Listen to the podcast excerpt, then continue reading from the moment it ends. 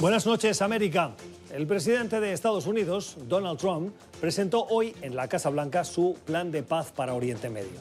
Un enésimo intento de una administración estadounidense para terminar con el enquistado conflicto entre Israel y Palestina.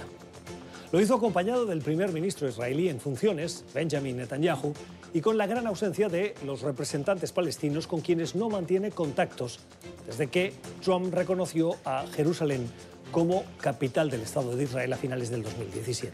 Desde entonces los representantes palestinos han insistido en que rechazarán cualquier iniciativa de paz que venga de Estados Unidos. Trump sorprende otra vez, en esta ocasión presentando un plan de paz que goza del visto bueno de una de las partes, ignora a la otra y como dijo en las últimas horas, le da igual si lo rechaza porque la vida continúa, dijo textualmente.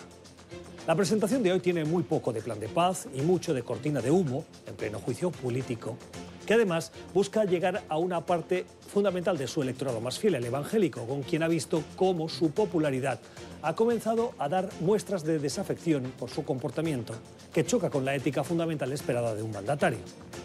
Las consecuencias de esta utilización de una aspiración legítima como es buscar la paz en una zona del mundo dejan, con este contexto, un daño colateral adicional además la credibilidad de la diplomacia estadounidense que se pone al servicio de una de las partes por motivos que nada tienen que ver con la paz. Son las 7 en Ciudad de México, las 8 en la costa este de Estados Unidos, Bogotá y Quito, y las 10 en Montevideo, Buenos Aires y Santiago. Y esto es cuestión de poder. Bienvenidos.